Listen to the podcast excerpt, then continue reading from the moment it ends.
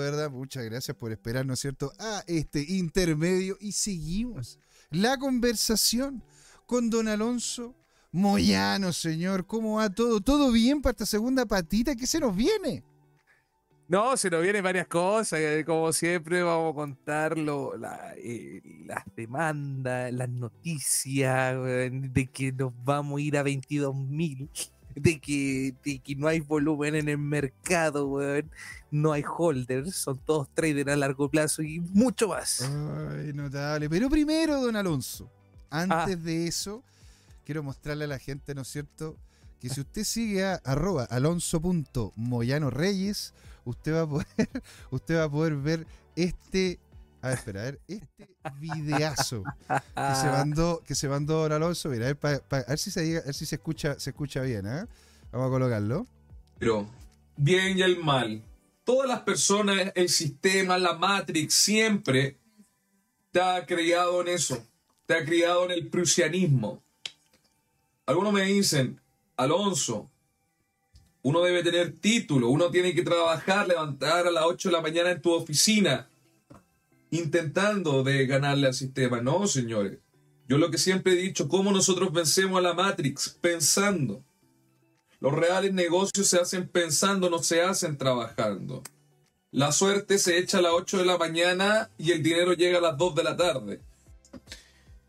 Cara o sello, blanco o negro, bien y el mal. está Todas las personas, el sistema, la Matrix, siempre te ha criado en eso.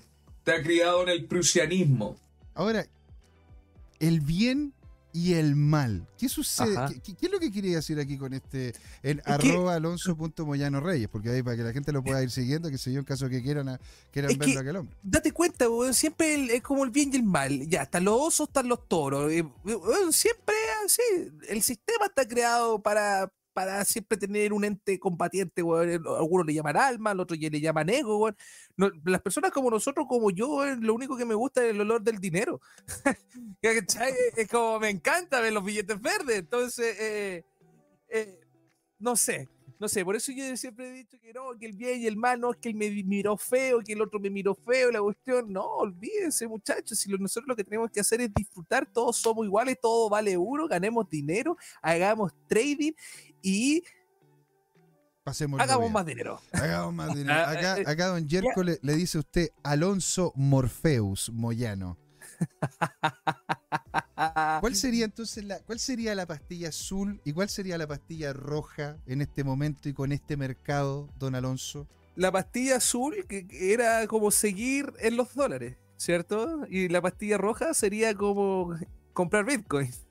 La pastilla roja sería comprar Bitcoin. Ahora, por eso mismo, entonces viendo, viendo la situación que está viviendo el dólar, el, el- el problema que está teniendo, ¿no es cierto?, BNB, los problemas que están teniendo algunas empresas. ¿Qué es lo que va a terminar ocurriendo en definitiva? Vamos a ver entonces una caída del mercado americano, vamos a ver un resurgimiento de algunas cripto en específico, van a haber, ¿no es cierto?, cambios en lo que es la estrategia, era una de esas de XRP. ¿Qué es, lo que, se viene para este segundo Lo que pasa de que hoy en día lo, lo que yo siento realmente que en la industria está dependiendo de, de, de- de XRP.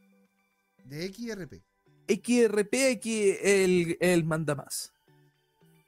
Porque si XRP dentro de su tablero hace un jaque mate con un caballo, todo la- toda la industria cripto va a entrar así. ¡Uii! Todos, todos. Y el mundo cripto se va a tirar una capitalización todos para arriba y todos felices. Como lo que estábamos hablando recién, va, va a haber un precedente. Pero ¿qué es lo que estamos? Si nos vamos al mundo fiduciario, nos vamos a la vieja política, nos vamos a Wall Street, el mercado se está desplomando, José Miguel. No hay liquidez. no, hay li- no hay ningún tipo de liquidez. No hay liquidez. No hay dinero. ¿Y qué significa que no hay, qué significa que no hay liquidez? ¿Qué pasa cuando, cuando no hay dinero en el mercado? ¿Qué, ¿Hacia dónde van, hacia dónde van los precios? Ah, nos vamos a un corralito directamente, po, José Miguel. Nos vamos a un corralito, pero por donde lo mires. Qué fuerte, macho. Claro que es fuerte, porque date cuenta lo que ahora pasó en Silicon Valley, que tuvo que meterse Biden a imprimir billetes. Si no, iban a encontrar la verdadera estafa. Si aquí la estafa es el banco. O sea, y en realidad, en realidad tiene mucho que ver con los sistemas que tienen puesto también en, en- en- ese lugar. Porque, a ver, aquí, aquí, aquí tengo yo esta noticia que de hecho también la quería comentar Ajá. con, la quería comentar con usted y con todos los amigos que nos están viendo. Y señores, si les gusta, colóquenle me gusta, síganos la campanita y si nos pueden comentar, genial. Si están acá viéndonos, comenten en el chat.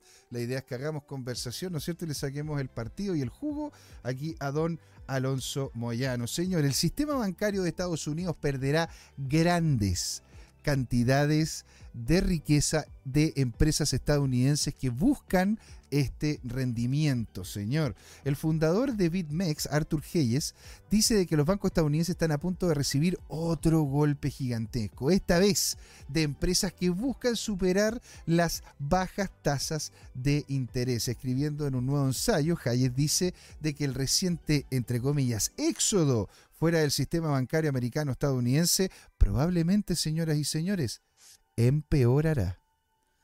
Claramente va a empeorar. Y, y si lo dice fundador de BitMEX, estamos hablando que BitMEX es una empresa, es una empresa de futuro maravillosa. Chiquitita, chiquitita. BitMEX súper chiquitito, humilde. vamos, vamos a considerar una empresa humilde en futuro. Espectacular esa plataforma para futuro. Ahora, esto, esto realmente es complicado porque, mira, según dicen las estadísticas compiladas por el Sistema de Datos Económicos de la Reserva Federal, los depositantes sacaron cerca de 30 mil millones de las cuentas bancarias estadounidenses entre el 10 al 17 de mayo. Lo vuelvo a repetir, don Alonso. 30 mil millones de dólares lo sacaron de las cuentas bancarias de Estados Unidos entre el 10 y el 17 de mayo. Imagínate, toda la economía que está en desfase de Argentina, estos americanos la sacan en cuánto, en siete días. en, en- en siete días y, y tampoco termina, a ver, termina afectando y desestabilizando. Los números representan un aumento de más de 4 mil millones de dólares con respecto a la semana anterior y el sistema bancario estadounidense ahora tiene un total de 17.17 mi- billones de- de- en depósitos en comparación a 18.3 billones el año pasado. Eso es un billón de dólares menos, un billón americano. No un billón Americano, americano, no inglés. No inglés. Americano. Americano. Entonces estamos hablando de una cantidad de dinero que es Ah. ridícula, señor. Y yo les quiero preguntar a ustedes, lo que nos están viendo, ¿qué opinan de esto? Porque al final, ¿verdad? Estamos viendo una caída constante de lo que son la cantidad de personas que tienen su dinero en los bancos. La gran mayoría. Y que es algo que también, de hecho, yo quería comentarlo con usted, Onanos. Porque esta situación a mí me suena como algo, algo, con, algo, algo, algo que parece. En una de esas estoy siendo un poco conspiranoico, pero que Ya. parece como que todo calza para lograr llevar todo a las CBDC. ¿Por qué lo digo acá? Si y- todo esto va a las, todo va apuntado, si lo vengo diciendo, creo que esto lo vengo comentando del año 2017.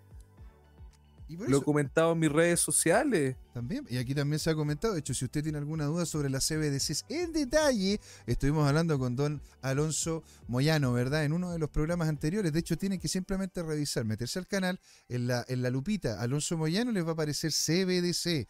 Y lo van a poder comentar ahí, ¿no es cierto?, abajito del video. Entonces, señor, ¿por qué te creo yo esto? Porque la tía Janet Yellen, ¿verdad? La tía.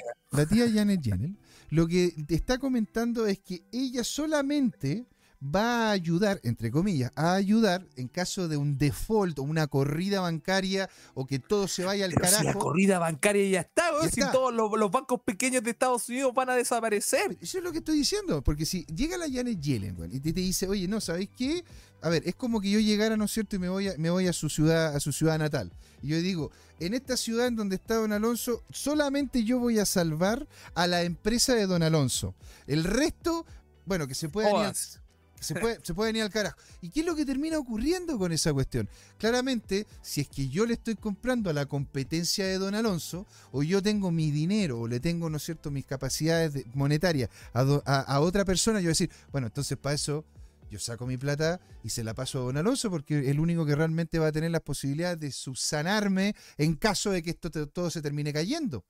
Corralito bancario, todo entonces- a punto, vaya. eso, y lo que ocurre que está pasando, creo yo, en Estados Unidos es un, y esto es una idea mía, que quiero pimponearla acá, un corralito silencioso. ¿Qué significa esto? De que le están diciendo a la gente a dónde tiene que colocar su dinero, posicionándola en un contexto de miedo. Es decir, si usted no quiere que perder su plata, entonces colóquela en JP Morgan. Porque si no la ¿Cómo se, eh, eh, ese, ese método lo ocuparon acá? el- fue sujeto de prueba acá en la dictadura. po. ¿Cómo se llama el método gringo este? el te- ¿Cómo se llama? El, el- el un- tema de shock. El, ¿cómo El, se- tema, el sistema de choque El ahora lo están ocupando en ese mismo. Y bueno, si tú te pones a analizar ese manual, están haciendo absolutamente ahora La lo mismo en, en- eh, shock. en la doctrina del shock. Ahora la están ocupando en los bancos. Exacto. Porque claramente, a ver, te- tenemos que analizar que Estados Unidos es un país G, G20. Se funciona en estados federales, etcétera. se- cada eh, distrito tiene su regla que se basa bajo normas federales. Sí, la constitución de Estados Unidos son una hoja, Con cueva. Sí, con cueva. con cuevas. Una hoja. Eh, entonces, a, a- a- a lo que voy. Hay muchos estados chicos. El banco de Juanita Pérez, el banco Juan Pérez, que tendrán uno, dos millones de dólares, tres millones de dólares. Pero ellos están integrados bajo un sistema. Fíjate, Estados Unidos está integrado bajo un sistema bancario. Entonces, ellos van a tener su dinero digital en este sistema bancario y esos depósitos van a desaparecer. Y esos depósitos van a desaparecer. Pero que aparte también, al tenerlo dentro del sistema bancario y solamente terminan teniendo la plata de todo Estados Unidos, imagínate que todo Estados Unidos tuviese la plata en solamente 10 bancos, la Reserva Federal perfectamente puede sentarse con esos 10 bancos, aparte que muchos de ellos ya los van a conocer y tienen dinámicas de lobby bastante, bastante claras. Van a llegar, ¿no es cierto? Y van a decir, oye, ¿sabéis qué? La única manera en la cual vaya, van ustedes como banco a seguir funcionando es que utilicen las CBDC que les voy a dar yo. Y, ustedes van a hacer simplemente, si- ni siquiera van a, van a tener la potestad como lo tenían antes de crear dinero, ¿verdad? A través del sistema de leverage, sino que solamente van a poder posicionar dinero que yo les entregue en los montos que yo les entregue. O sea, eh, eh, literalmente el Estado a través de este sistema va a fagocitar, se va a comer a los bancos institucionales, ¿verdad? De una y no va a dejarle espacio para absolutamente nada, porque si tú Sí. vas a querer vas a querer un préstamo, ni siquiera va- vas a, vas a utilizar la aplicación, el nombre del banco comercial X, pero no vas a tener una asesoría del banco X, sino que va a ser directamente con el banco central. Esto, por eso mismo nosotros estamos pensando hacer el tema, ¿no es cierto?, de la regulación, de, de, de abrirnos, ¿no es cierto?, a una especie de eventos referente al tema de regulación, porque si no nos van a comer, nos van a comer por las patas, pues señor. Es que, la, es que claramente, mira, eh, no me gusta hablar de estos temas mucho, pero para entrar claramente es la forma de eliminar a la clase media. La clase más peligrosa. ¿Por qué la ¿Por clase qué media te- es porque- peligrosa? Claramente, pues, date cuenta en 1900, date cuenta lo- la- la- la- el índice de millonarios que había en 1950, después en 1960, después en 1970 y anda viendo que cada vez el mundo tiene más millonarios. Sí, pero es que cada, pero, ver, tenemos Eso más- para el ten- ten- sistema. Tenemos más millonarios, pero, pero la- el dinero vale cada vez menos porque hay una inflación constante que, Sí, que está pero eso para el sistema, eso para el sistema fue malo. Tenéis que analizar que desde, desde el año 2000, desde el 2000 al 2022, prácticamente la economía está centralizada en Internet. Ok. ¿Ya? Entonces, eso asusta mucho a cualquier persona. Esto, esto claramente es, para- es una detención de control, porque clara- claramente gracias al Internet se saben muchas cosas. Hoy en día, gracias al Internet, la gente sabe finanzas. Hoy en día, gracias al Internet, un niño de 13 años sabe más de finanzas que un abuelo de 50. Claro. Eso es verdad. Ento- Entonces, y, eh, lo que va a pasar, lo que va a pasar de que tienen que eliminar a la clase media, o eres rico o eres pobre. Y nuestra única alternativa, así como pseudo anarquista, va a terminar siendo Bitcoin. Ese como va a ser como nuestro único grado de protesta ante la CBDC. y si es que, y si es que no es como cuando compráis dólares en Venezuela, bueno, así súper ilegal. O como cuando vais a Argentina, oye, tengo dólares. toma, toma". Claro, oye, tenía un Bitcoin, así, ah, la pero es que esa es la cosa, o sea, al final, porque ni siquiera vamos a poder utilizar las monedas, las criptomonedas, si es que están dentro de estas plataformas, que es lo que estábamos hablando, ¿verdad?, anteriormente con el tema Claro. del Starbucks. Entonces, ¿hasta, hasta dónde vamos, ¿hasta dónde vamos a llegar? Porque llega un momento, ¿no es cierto?, en donde empieza la dictadura de dictadura financiera. Eso, eh, eso es la agenda. La agenda es peligrosísima. Dice- Te lo juro, dice- si alguien, si, ¿por, qué, ¿por qué tú crees que tú ves mi Instagram, oye, eh, eh, hay que despertar de la Matrix, weón, desconectemos de la cuestión, eh, eh, porque es importante el dinero, porque todo se resume todo por lo mismo. Porque lo que se viene en la agenda es algo terrible. Date cuenta que hoy en día hasta el movimiento LGTB es financiado por, la, por estas mismas industrias. Bueno, o sea, el movimiento pa- al parecer tiene mucha influencia grande, conocido, ¿no es cierto? Del, del ámbito. Entonces, Entonces, mira, Entonces, espera. si tú te vas, tú te vas a- al otro rincón, ¿cachai? Están en- eh, después de esta cuestión, desde Ucrania para atrás, están normalizando la venta de órganos sin impuestos. Bueno, aquí, aquí Don Yerko nos dice, hay muchos millonarios, necesitamos hundir un nuevo Titanic. Claro, tenemos que hundir el Titanic. Weón, tenemos que hundir el Titanic. Y después aquí sale Don Iván de Argentina, que le manda un gran saludo a usted, nos dice, y dice, bueno chicos, escuché hasta acá en modo ninja. Me tengo que ir. Un abrazo, Don Iván. Qué alegría verlo acá día lunes. Un abrazo descentralizado, digital para usted y que le vaya excelente allá en el país trasandino. Por eso le digo a la gente que despierte. Tiene que despertar, tenemos que elegir Bitcoin. Hoy en día no existe nada más así como para salirnos como de esta pseuda eh, dictadura digital eh, corporativista. Qué fuerte, macho. Pero a ver, entonces, entonces, a ver, si tomamos en cuenta la situación actual, Ajá. ¿verdad? ¿Qué pasaría si es que llega a haber una demanda con- de, de- de- de- de- ¿cómo se llama? de la SEC contra, contra Binance? Porque, a ver, aquí ya tenemos, ¿no es cierto?, la SEC contra XRP diciendo de que es un security. Tenemos, Sí. tenemos, ¿no es cierto?, la demanda de, de- de la SEC contra Coinbase por el tema de movimientos de capital que al parecer no, no, no, no, no, no están, no estaban dentro de lo que, pensaba la SEC. Y ahora están tirándose contra Binance, ¿no es cierto? Binance US, porque literalmente lo encuentran, a diferencia de Coinbase, un exchange ilegal, una plataforma ilegal. Porque Pero si es verdad, tenemos que analizar, ocu- ocuparon todo a legal, lo ocuparon tan bien que Binance eh, en el tema de escritura o de sistemas legales es perfecto. Es perfecto para evadir el sistema. Obviamente que iba a estar enojado el tío, el tío Sam. Tío Sam tiene que recaudar impuestos. el tío Sam tiene que recaudar impuestos. Y la verdad que ha ido en aumento de forma consistente. ¿eh? Y bueno, y por eso mismo, ¿no es cierto? Estaba, estaba comentando este- esto de acá, por lo que decía, lo que decía la FED, porque dice, a ver, Hayes dice que, la- la- que con las altas tasas ahora disponibles en los fondos de mercado monetario que invierten en bonos del Tesoro de Estados Unidos, es probable que los bancos vean otra ola de retiros de inversionistas y de empresas en busca de mejores rendimientos. ¿Y qué es lo que comenta? Se Es el efecto China. y se ha El, retirado. efe- bonos del tesoro de efecto China. Bueno, o sea, a ver. Y, y no te puedo negar nada. Dice, se ha retirado más de un billón del sistema bancario estadounidense desde el año pasado. La gran pregunta en el futuro es, ¿continuará este éxodo? ¿Continuarán las empresas y los individuos moviendo su dinero de cuentas bancarias con rendimientos de 0% a fondos de mercado monetario con un rendimiento del 5 al 6%? ¿Usted qué opina, don Alonso? Es que va a empezar. Mira, ¿qué es lo que pasó cuando Silicon Valley quedó, Bank quedó en quiebra? Unas filas enormes de la gente sacando dinero. Sí, eso es verdad. Entonces, ahora a la mínima alerta va a empezar la segunda oleada y la tercera oleada o la cuarta oleada. Que, lo- que, que, que la prensa americana no le dé énfasis para no asustar a la población mundial, claramente.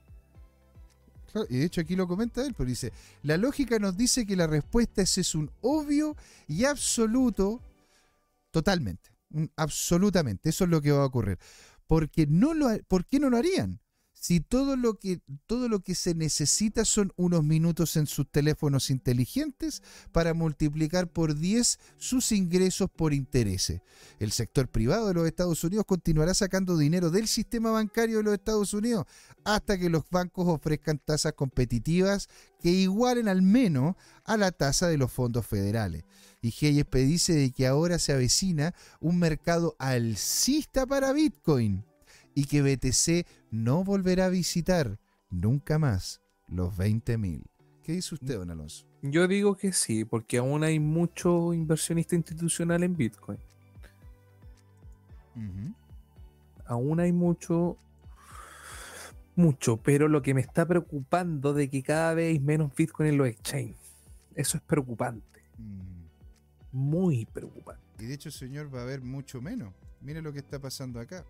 Otra noticia que le quería comentar. El administrador de activos de 1.5 billones de dólares americanos, ¿ah? Franklin Templeton apuesta fuerte, señores, con Bitcoin. Franklin Templeton, ¿no es cierto? Uno de los administradores de activos más grandes del mundo, con más de 1.5 billones de activos bajo su administración, planea invertir fuertemente en Bitcoin, así como en su tecnología subyacente. Esta estrategia revisada por Sandy Cowell, el vicepresidente de senior de Florence, de- del floreciente negocio de criptomonedas Franklin Templeton, durante una entrevista dominical con Scott Melker, el presentador del podcast el de Wolf, Wolf of Wall Street. Hablando con Franklin Templeton, ingresó al espacio de activos digitales. Cloud explicó que la compañía estaba intrigada por la tecnología detrás de Bitcoin y decidió experimentar con blockchain para brindar eficiencia operativa y ahorros en Mira, veía entre negocios. líneas una cosa invertir en Bitcoin y otra cosa invertir en la blockchain. Entonces, ¿dónde creéis que van a invertir en el blockchain? Estoy seguro que va a ser XRP. ¿Te, te, te dais cuenta? Eh, eh, como ya, esas- invertamos en criptomonedas, Bitcoin, invertamos en tecnología, XRP Claro, o puede, o puede ser porque ponte tú. una-. Una de las cosas interesantes que podría comentar acá también es que habla mucho sobre lo que es la red de Bitcoin. Es posible que otro tema que también quería conversar contigo, porque, porque nosotros ya llevamos años, ¿verdad? Vinculados a la industria, hemos visto cripto subir, bajar, aparecer, desaparecer y todo. Lo que ocurre con Bitcoin, de, con este problema de los ordinals, en donde estamos viendo, ¿no es cierto?, de que la red está cara, que es lo que nos, nos ha comentado en más de alguna ocasión, ¿verdad, don, Alo- don, eh, don eh, eh, Por culpa de los NFT, a- Alon- claro, lo que- eh, ¿cómo se llama? Don Alejandro Máximo, que nos ha dicho sobre el tema de los NFT, está caro, está caro invertir, está caro mover plata dentro de la plataforma, está caro todo, está caro todo. ¿Te das cuenta? Es posible de que ellos estén viendo como una opción el que empiecen a existir redes tipo capa 2 en Bitcoin que permitan, ¿no es cierto?, de que Bitcoin se convierta en una plataforma como tal. ¿Hacia dónde usted, señor, está viendo, ¿no es cierto?, lo que está pasando con, con Bitcoin a grandes rasgos? Porque así también podríamos ver. Una de esas Franklin Templeton está queriendo invertir en, en, en- en- activos nuevos que van a salir en la plataforma, como los yo creo que BRC20. sí, yo creo que sí, va a querer invertir en, en activos nuevos dentro de soluciones de, de- de Bitcoin. Porque date cuenta que la, la comunidad desarrolladora toda se fue a Ethereum. Existe muy poco desarrollador en Bitcoin comparado con Ethereum.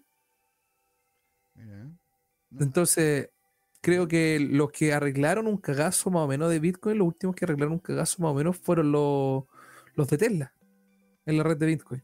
mm, Entonces, yo creo que si, si por amor al arte, llamémoslo así como lo hacen los Mons, pone a informáticos a trabajar en soluciones dentro de la misma capa de Bitcoin, van a trabajar en un sistema que ellos mismos después lo van a jugar.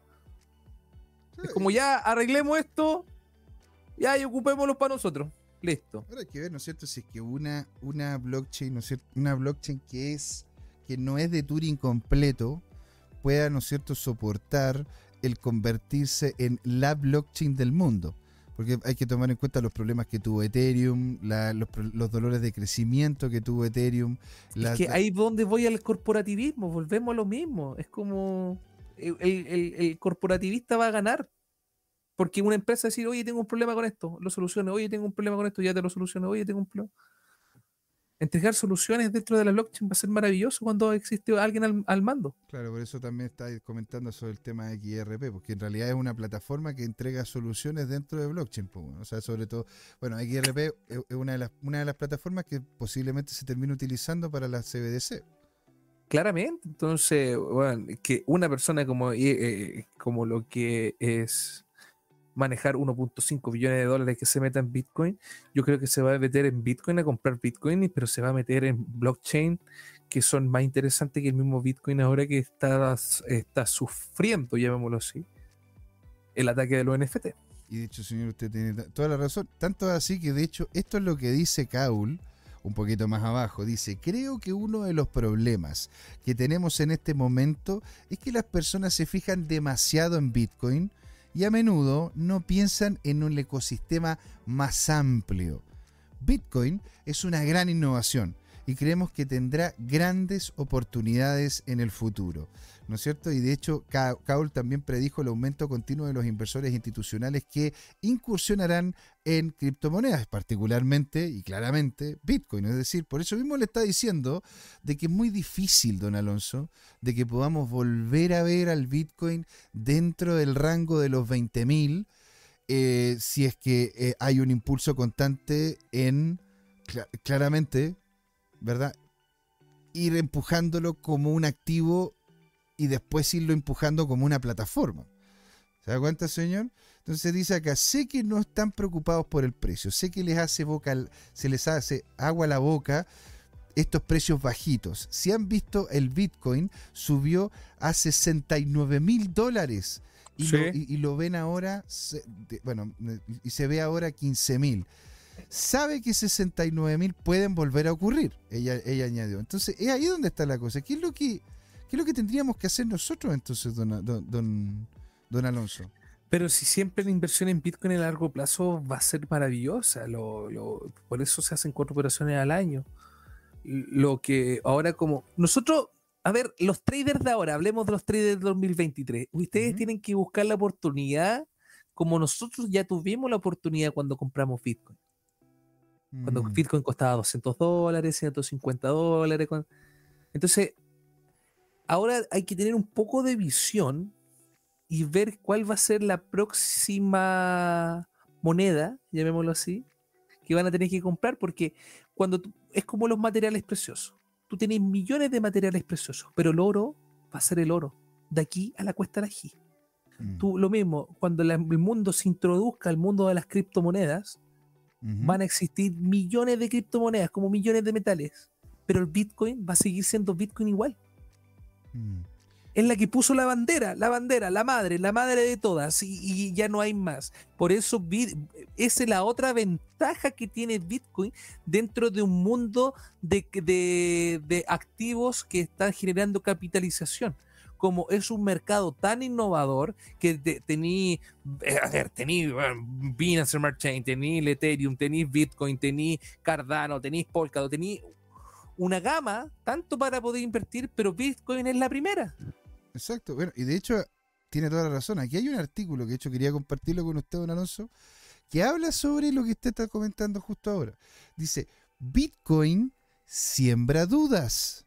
¿Será mejor invertir en estas otras cinco criptomonedas. Dice, con la llegada del 2023, Bitcoin dio un gran respiro a sus inversionistas, ¿no es cierto? Al iniciar una jornada de ascenso que prolongaría hasta mediados de abril, donde logró romper esa barrera, pero esa barrera, ¿cómo podríamos decirle?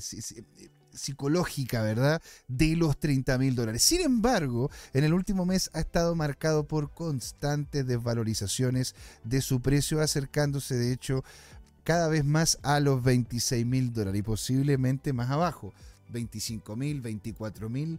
Y de hecho, en el peor de los peores, yo creo que podría rozar, incluso con algún flicker, terminar rompiendo la barrera de los 20 mil para después, creo yo, sin ser ningún tipo de asesoría financiera, volver a retomar su camino, ¿verdad?, de su vida. Entonces, señores, antes de este panorama, los inversores vuelcan su mirada en criptomonedas que son justamente emergentes, entre ellas las que está comentando don Alonso. Se trata de pequeños proyectos, algunos como una, algunas que son como una meme coin, que es Copium, otros una, una plataforma que aglutina toda la revolución tecnológica web 3 como Launchpad X y Z, ¿verdad? Entonces aquí, de hecho, comenta, ¿no es cierto?, sobre Launchpad, comenta sobre Copium, y de hecho yo quería revisar Ecoterra, eh, a futuro y Predict. Y una de, ese, una de esas que comenta, ¿no es cierto?, acá es XRP. Y ojo, ¿ah? eh, Love Hate Inu, no se metan. Por favor, hagan un favor, no lo hagan. Yo hice la averiguación porque me, llegó, ¿no es cierto?, información sobre Love, Love, Love Hate Inu. Y la verdad que no, no tiene la mejor, la mejor de las pintas. Don Yerko nos comenta, Alonso, la próxima moneda es Prosus. Ríense, pero el futuro no, no, no, se no se pongan envidiosos si contrato a Elon Musk para que trabaje en nuestra empresa. Hostia, así nomás. Ah, Mira, hay que mirar para arriba y mirar fuerte. Don Alonso, usted estaba diciendo, ¿verdad?, de que habían ciertas, ciertos activos que la gente estaba mirando e interesándose mucho más allá de solamente BTC. Y entre ellos Es fue... que el- tenéis que analizar que el Bitcoin para el institucional siempre va a ser lo primero que iban a ver. Después van a ver que XRP, va- pero Bitcoin va a ser lo mismo que lo que hace la industria. A ver, los fondos de inversiones dedicados a metales preciosos, sí o sí o sí van a tener oro bueno, claro. dentro del portafolio, ¿cachai? claro. Eh, eh, eh, entonces, cuando tú te vas a un fondo de inversión de, criptomonedas, oh, nos queremos ampliar al mundo de las criptomonedas, sí o sí o sí tenés que invertir en Bitcoin. No te, no te queda mucha otra cosa tampoco. Y de hecho, señor, acá una de las cosas que está comentando de buena manera don, don Elon es que por lo menos no, él recomienda dentro de esta plétora de diferentes criptos que están mucho más interesantes en este momento con las, con las pérdidas que ha tenido Bitcoin, que son las altcoin, dice que él no recomienda apostarlo todo en Dogecoin. Aún me acuerdo eh, cuando estaba, ¿cómo es en ese programa americano? Aparece Elon Musk. Hey, get Dogecoin to the moon. Yeah. Y yo estaba viendo el gráfico, y- hizo, hizo- hizo así como... no, no, no, no, no, no, no, no. Y dice, ¿qué pasó con, qué está pasando con el tío Oye, Elon? cuenta la historia que uno de los tenedores más grandes de Dogecoin es eh, el- eh, uno de los fondos de inversiones importantes en Chile, Prosus Corp.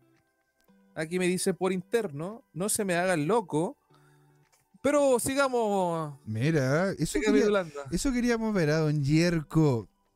Ah, y claro, aquí un Rubén Galaxy nos dice Saturday Night Live. Yeah, that- ese fue Saturday Night Live. exactamente. Oh, menos mal que no veo el weón de Bitcoin. Eh, y, y don Alejandro Máximo dice, confíen en mí, cabros, compren KLT y Prosus Money. Bueno, señores, si es que, si es que les llama la atención aquí, KLT. ¿no es cierto? Para que lo puedan revisar. Ahora, ¿qué está pasando con Elon Musk?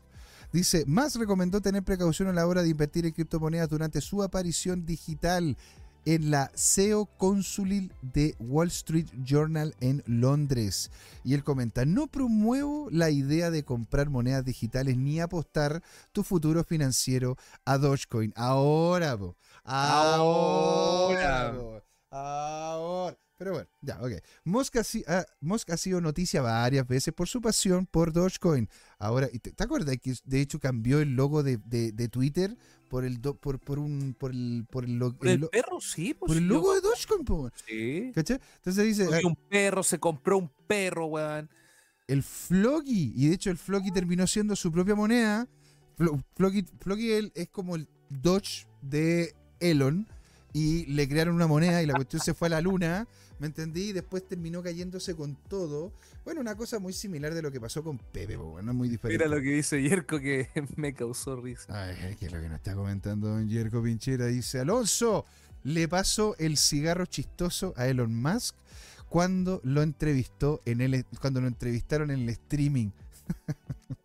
Cuando Mouse estaba fumando. Oye, se viene, vengo con un proyecto bastante interesante en mi Instagram que vamos a terminar haciendo podcast bien interesante, hablando huevadas financieras como lo que nos gusta hacer. Eh, hay, que, hay, que entrar, hay que entrar en detallito después de eso. ¿ah? Ahora aquí comenta, poco después de adquirir Twitter, transformó temporalmente el emblema de Twitter. Claro, esto fue lo que te estoy comentando, pues, en el símbolo de Dogecoin. Durante la cumbre también profundizó en el particular cariño que le tiene, ¿no es cierto?, a la moneda y declaró, tal cual, tengo a Dogecoin en alta estima, como mi primera opción de criptomoneda, principalmente porque es divertido y hay perritos involucrados. Qué nice. eh, muy, muy nice. Igual tenéis que recordar que Elon Musk tiene un principio, ¿cómo se llama? De autismo, ¿no? Que tiene, Ah, es eh, Asperger. que tiene Asperger, entonces eso hace de que se pueda obsesionar con algo y... Y bueno, le tocó a Dogecoin, pues. Le, le- le tocó a Dodge. A verte un tipo que tiene, ¿no es cierto?, un nivel de influencia. A ver, tiene la imagen personal más, eh, la imagen personal del tío Elon es más grande que un buque, o sea, a ver. Claro. Hay por algo también la SEC. De hecho, una de las primeras cosas que hizo la SEC referente al tema de las criptomonedas fue llamar al tío Elon y le dijo, Sí. oiga, ¿qué, qué pasa con esta wea? No, y ahí, y ahí, por eso, de, que, de aquella vez, imagínate, Claro, claro, de aquella vez, Elon Musk quedó tan enojado con la SEC que le pasó los abogados a XRP para que ganaran la demanda. Si recordemos que uno de los bufetes de abogados que tiene XRP es uno de los abogados de Elon Musk, El, del tío, exactamente. del tío Elon. El tío Elon estaba, inconscientemente el tío se está pegando los rounds con, Claro, pero está. con bueno, la SEC a favor de las criptomonedas. Pero qué notable, güey. Yo lo escucho notable. Entonces, mira, aquí dice, ¿no es cierto? A ver, ¿y qué dice CZ, el jefe de Binance? Se sorprendió la semana pasada al descubrir que Dogecoin continuaba en el juego, insinuando que la influencia de Elon Musk podría haber ayudado a extender la vida útil de esta moneda digital tipo meme. ¿No es cierto? En 2018 enfrentó repercusiones cuando una broma sobre el precio de las acciones de Tesla relacionadas con la marihuana que hizo dispararse inadvertidamente su valor cerca de 6%, lo que resultó en una multa de 20 millones de dólares impuesta por la SEC, ¿cachai? Ahí está. Entonces, eh, eh, el tío Elon por lo menos te dice, oye, a ver, viejo, invierte en varios, invierte lo que tú queráis, pero no todo en Dogecoin. Por lo tanto, para, para evitar, ¿no es cierto?, los problemas que puede tener con los amigos de la SEC. Y aquí es donde Voy a cambiarme de fondo ahora, si voy a hablar de XRP. Ah, Bueno, podríamos hablar de XRP, podemos hablar de Cardano, podemos hablar de lo que pasó con Atomic, con la, con, con- con la wallet.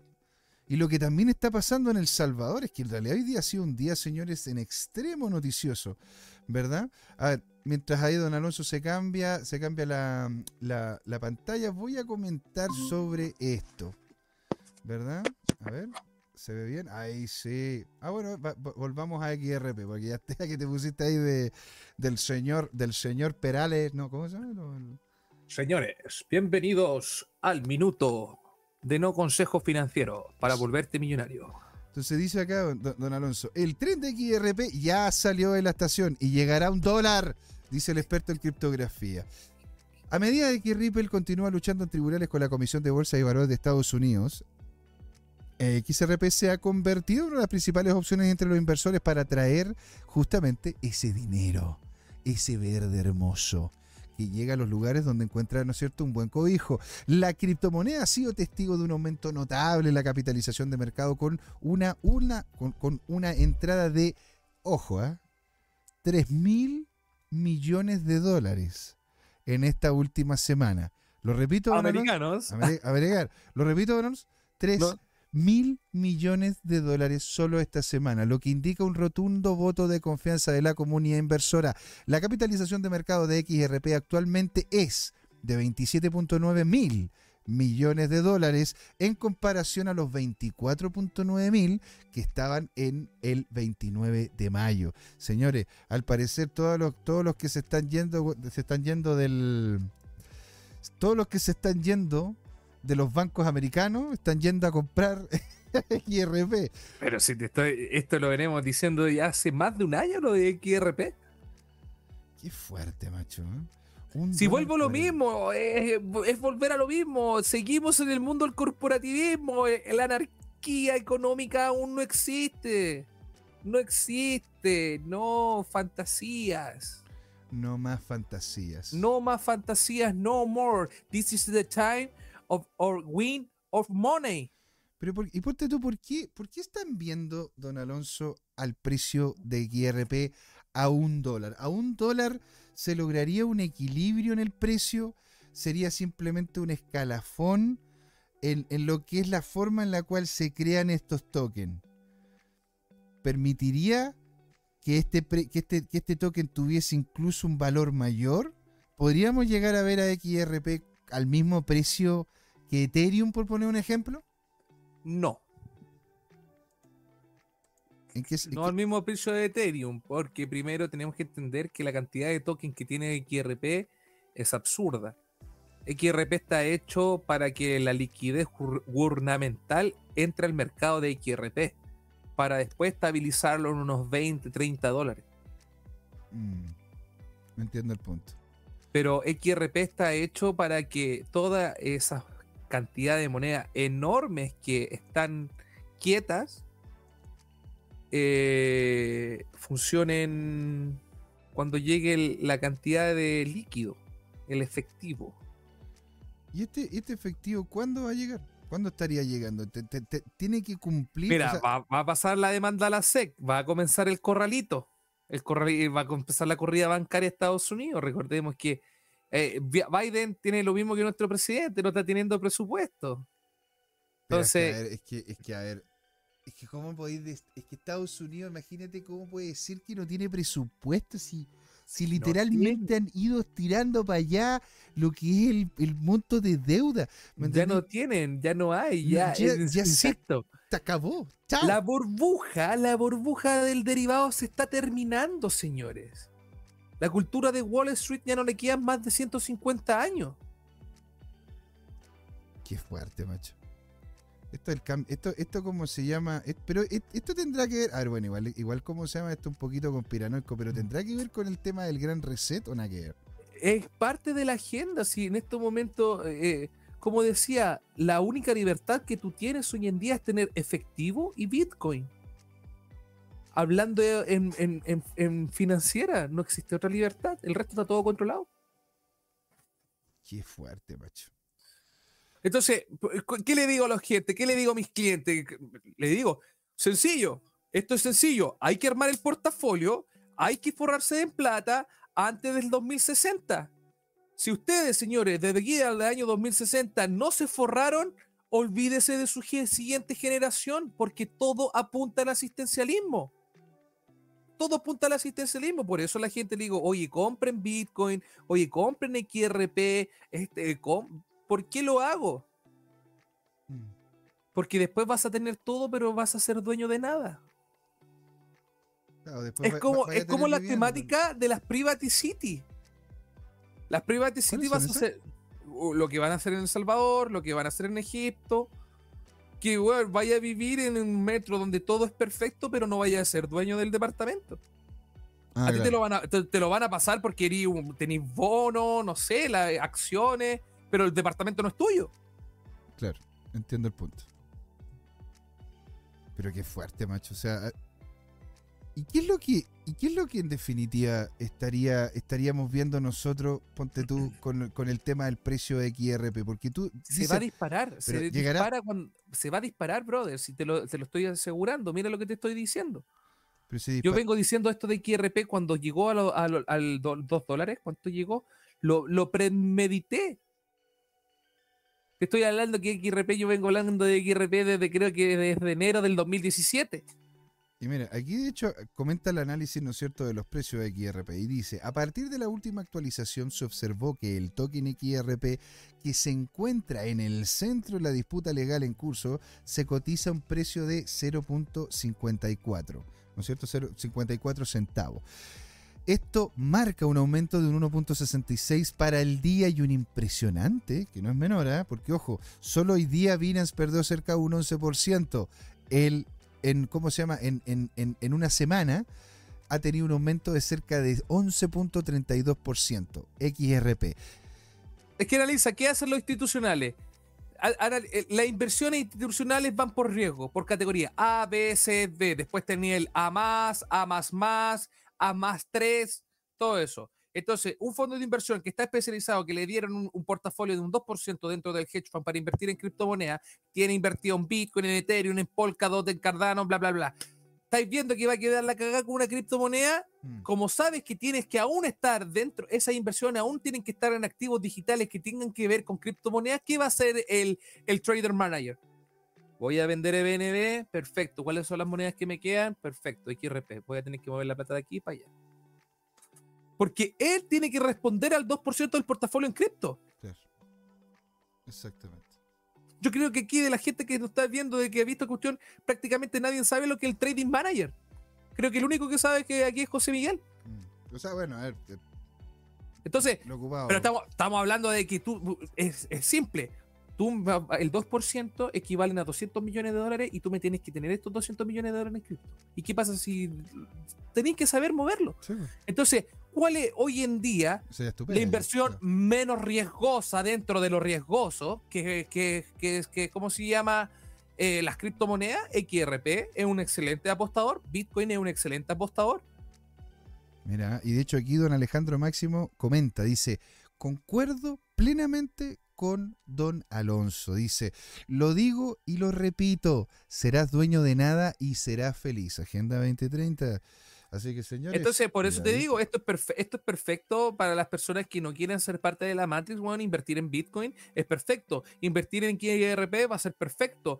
E intentar de buscar la felicidad, weón, a través del dinero es perfecto. Mira, de hecho aquí Pero, eh, dice, su misión es acumular al menos un BTC antes del 2030. Exacto, exacto. Ustedes no van a saber la importancia que va a tener un Bitcoin en- después del 2030. El 2030 cambia todo. Todo, todo, Se Todo. va, todo se va a ir al... Todo. A ver, es que. Yo creo que. Yo, ¿Sabes? Una de las cosas que he dicho, estuve escuchando este último tiempo y la verdad que me llama mucho la atención. Es un tipo que decía algo que, independiente de quién sea, tiene sentido la frase. Es: si tú tienes estados, ¿verdad? Que de forma consistente aumentan su poderío, aumentan su propio bienestar como Estado, no como nación, porque le llega al Estado, a los agentes dentro del Estado y no a nosotros como nación, ¿verdad? Al Estado ha ido creciendo, aumenta el gasto y aumenta la calidad de vida del, del- del político promedio, ¿verdad? Hemos visto cómo justamente eh, a través de estas crisis las empresas terminan teniendo casi completo control de ciertos sectores productivos. Cómo con, cómo con las crisis los bancos terminan fagocitando bancos más pequeños y se terminan haciendo más grandes. Cómo es que con las crisis, en definitiva, terminan, su- termina, todo termina funcionando a través de crisis. Todo es Sí. crisis. ¿no es cierto? Es la doctrina de la crisis. Está todo el, estamos todo el rato en crisis. Entonces, yo creo que va de aquí hasta el 2030, creo que vamos a tener muy pocos años de realmente tranquilidad y va a tender a ser una crisis tras otra hasta que el 2030 literalmente no se pueda más. Va a haber, va- van a ser igual que lo que dice eh, que lo que dicen, ¿no es cierto?, sobre la rana, la rana en la olla con el agua caliente. Si tú colocas, si agarras la rana, ¿no es cierto?, y la tiras en una olla de agua caliente, ¿no es cierto? Y le dices de una, oye, te voy a colocar, C- te voy a colocar la CBDC. eh, tu plata ahora es toda mía. eh, ¿Cómo se llama? El Estado te va a dar todo. No vas a tener nada y vas a ser feliz. Y agarras la rana, ¿no es cierto? Y la tiras de una. La rana siente el calor y salta.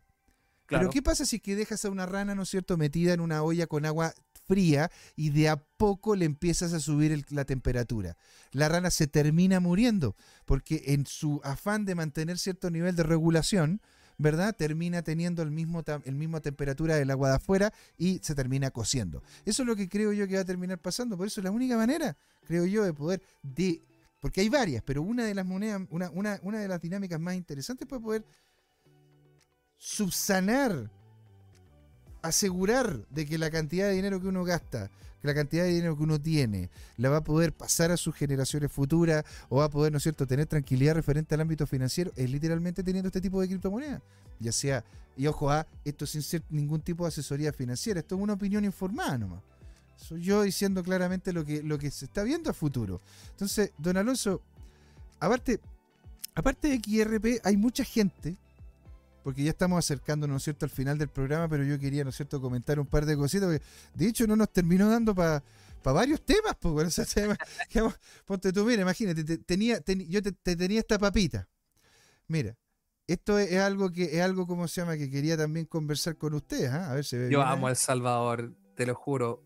Amor eterno a toda la gente salvadoreña cuando estuve allá, cuando vi su volcán, eh, cuando el presidente nos invitó a una fiesta privada. No, maravilloso. O sea, otra- me- eh, dice, El Salvador desata en energía volcánica con una operación de minería Bitcoin planificada de 241 megavatios. Mira, ahí, ahí hay un pero.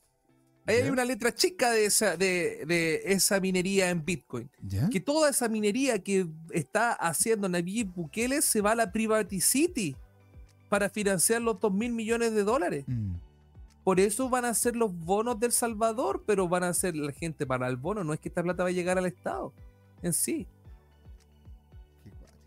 Sí, bueno, sí, hay una letra chica ahí, weón, que vuelvo a insistir, que igual me asusta un poco que así como que Nayib Bukele tenga todos los bitcoins. Es que, es que sa- es que lo que pasa, ¿no es cierto? Es que, a ver, eh, al igual como, como Mercado Libre tiene Claro. estos Bitcoin, ¿verdad? Dentro de su plataforma. Tú podís, tú podís tener, ¿no es cierto?, Bitcoin en la plataforma, yo te puedo pagar a ti, tú me pagas a mí, ¿verdad?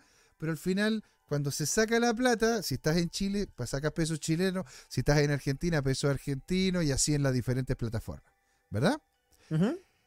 Lo que ocurre es algo muy parecido en El Salvador, en donde es la wallet Chivo la que tiene justamente todos los Bitcoin eh, estatales. Y es a través de esta wallet la cual se hacen, se hacen pagos y movimientos, sin, sin tener tú que necesariamente ver el Bitcoin que está dentro. Simplemente Claro. es una plataforma de intermediación de pago, ¿verdad? Y ay, es que esa es la cuestión, estamos, estamos a punto de terminar y todavía me quedan cualquier cantidad de cosas que conversar con usted, pues señor. A ver, otra cosa también importante que, que, tendríamos, que tendríamos que conversar, lo que terminó ocurriendo con Atomic Wallet. ¿Qué pasó? Superan los 35 millones de dólares. La Una pérdida- pura, carte- una pura cartera perdió 8 millones de dólares. una pura cartera perdió 8 millones de dólares. El fabricante de billetes, el fabricante de billeteras criptográficas Atomic Wallet informó de un hackeo a gran escala el sábado 3 de junio. ¿Cuándo? Hace dos, o sea, el, este fin de semana, ¿no es cierto? De hecho, yo cuando lo supe, yo pensé y dije, bueno, o sea, yo como tengo varias wallets, bueno, yo dije, a ver, tengo, tengo algún atómico, ¿no? Y empecé a revisar y menos mal no tengo ninguna. No, no man- tengo ninguna Atomic Wallet. ¿Sí? Entonces, después de recibir eh, los informes sobre las billeteras criptográficas comprometidas, Atomic dijo, ah, dijo en Twitter que abrió una investigación sobre el problema y agregó que compartiría la información en consecuencia. Un día después, el investigador de la cadena con seudónimo SAC XBT dijo que, según sus hallazgos, la cantidad total robada de las billeteras de Atomic superó los 35 millones de dólares. La mayor víctima de ese, caje- de ese- de ese hackeo identificada en la cadena de bloques de Tron, quien perdió 7.95 millones de USDT con este ataque, señor, que era lo que usted estaba comentando. Y ah, dice de que al menos, o sea, bueno, perdón, Atomic Wallet dice de que menos del 1% de sus usuarios activos mensuales se verían afectados, pero de todas maneras, pues, hombre, Sí, imagínate, weón, 8 millones de dólares. Yo me muero. es, ah, o sea, a mí, a mí me dicen, eh, eh, se te fue, se te fue, ¿cómo se llama? Se te fueron estas, se te fue ocho palos verdes.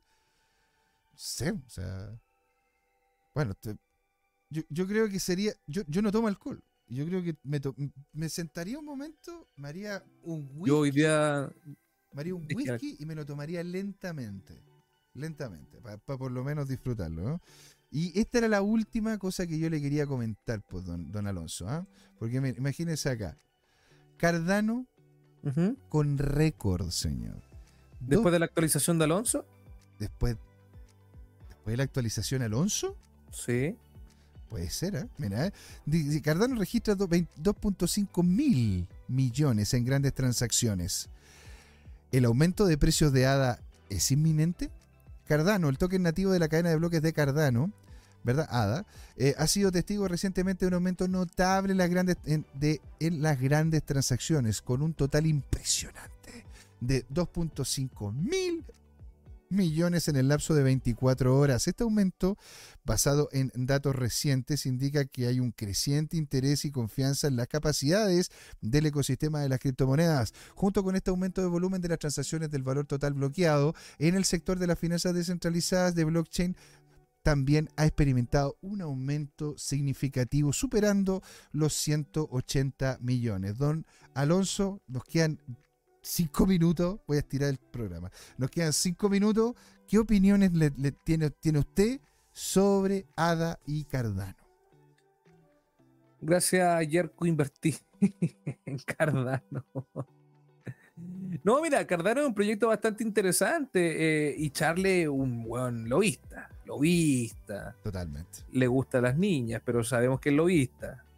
Señor Charlie, recuérdese que Telegram se presta para mucho y si mis amigos de Wall Street me informan fotos de usted, jamás la publicaré.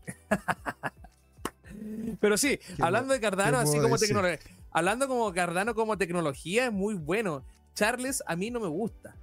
Charles a mí como, como persona no me gusta, de las cosas que lo vimos con senadores, almorzando con cabras chicas, weón. Lo vimos con senadores, estuvo con un tanque de oxígeno, weón. Eh, no me gusta, pero sus programadores son buenos. Están haciendo las cosas bien, se están comiendo el mercado africano.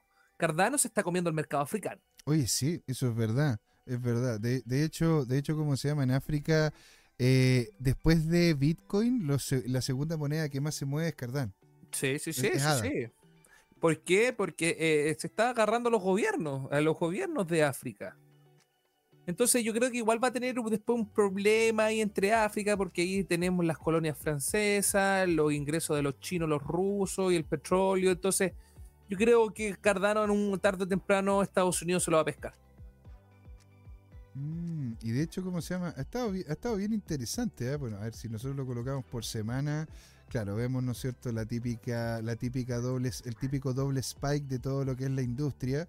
Pero fíjate que ha vuelto a llegar a un plató y está aguantando ese plató en un, en- en- en- generando un, un canal relativamente plano, pero posiblemente interesante. Puede ser una hoz. Puede, puede ser, puede ser una hoz, puede ser una hoz. ¿Te das cuenta? Ahora, en ese, en este momento, ¿no es cierto? De hecho, estamos, estamos viendo un- una especie de reversal que podría llegar hasta los 0.29, 0.3. Creo yo que podría llegar fácilmente para volver a retomar niveles superiores si es que le hace caso a las varas de Bollinger. Entonces, señores, siendo las 8 con 3 minutos pasados, porque puta, la verdad que todavía me quedaron noticias en el tintero, temas que Rayos. conversar con Alonso y muchas otras cosas más. Pero bueno, nosotros nos vamos a encontrar con Alonso el próximo lunes. Muchas gracias por estar ahí. Unas últimas palabras, don Alonso, y vamos haciendo el cierre de este programa. No hay cosa más importante que saber de dinero. Y no hay algo más importante que saber manejar tu dinero. Y si sabes manejar tu dinero, sabrías que sí o sí hay que invertir en Bitcoin.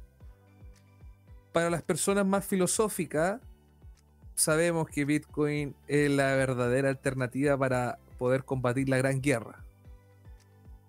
Mucho eva- los evangela- yo agradezco a los evangelizadores de Bitcoin porque se nos viene la guerra financiera. Para la gente que están consciente de eso, esto es grave lo que viene. Y Bitcoin va a ser una alternativa muy buena. Winter is coming. El invierno se viene. Como Winter pueden ver, yo estoy preparándome ahí el castillo. Y tiraste un, y tenías un dragón ahí arriba. y todo. Claro, tengo un dragón. Ah. Ese, ese, ese me lo compré con, ¿cómo se llama? Con cake. Y el castillo weón, me lo compré con unos colaterales de, de, de Bitcoin. Oye, weón. y, y no- y tampoco alcanzamos a hablar de Cake, no hablamos del ecosistema de Binance como tal. Hay una serie de monedas que se están yendo al carajo. Bueno, Al ver, carajo. ver, ya, Entonces, miren, señores, si ustedes quieren meterse a futuros y no saben, mi mejor recomendación, que mejor se vayan al casino y compren un mojito.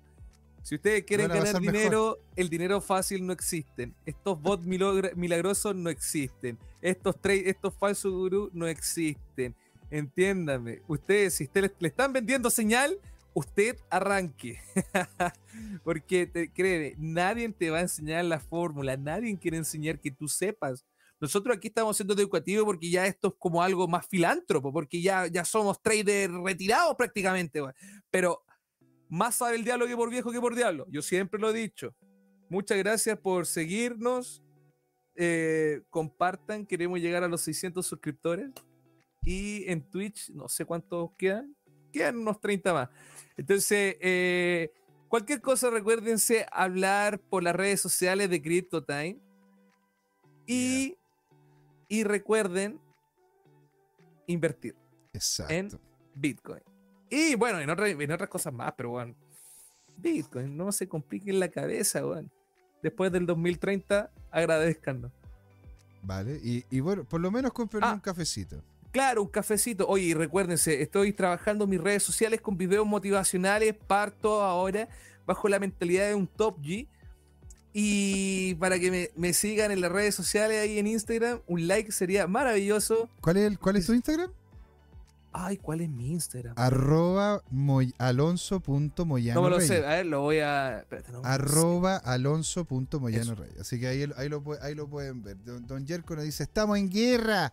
La pólvora de hoy, no, la pólvora de hoy en de en, hoy en día se llama. El- la pólvora de hoy en día se llama dinero. Entonces, señores, muchas gracias por haber estado ahí. A, a Alejandro Máximo, a Rubén Galaxy que estuvo acompañándonos, a, don Iván de Argentina, don Yerko que estuvo hablando, el señor Laporta, Alejandro ahí con Welten comen- comentando y muchos otros más. Muchas gracias por haber estado acá, señores. Les recomiendo que le coloquen me gusta. Le agradeceríamos mucho que nos sigan, ¿verdad? Es completamente gratuito y nos anima a que continuemos generando este contenido completamente gratuito para poder entre, para podérselo entregar a ustedes. Señores, muchas gracias por estar ahí. Esto fue Crypto Time. ¿Por qué, don Alonso? Porque es hora de hablar de Bitcoin. Así es, ahí nos vemos, ¿eh? Cuídense mucho, pórtense bien. Chao, chao.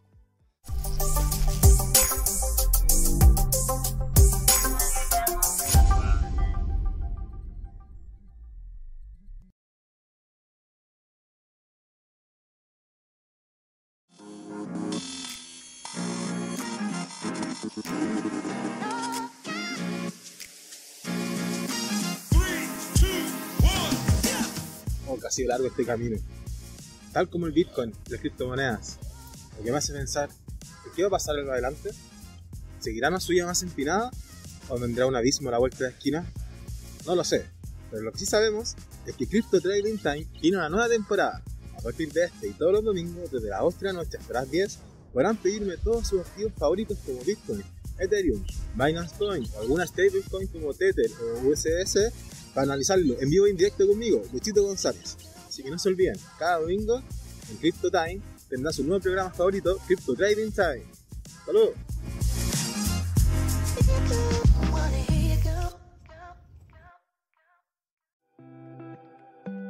Hola amigas y amigos, antes de irnos les queríamos recordar que esta comunidad CryptoTime la hacemos todos, así que siempre invitados a nuestros canales de difusión en Twitch, Twitter, YouTube, LinkedIn y Facebook.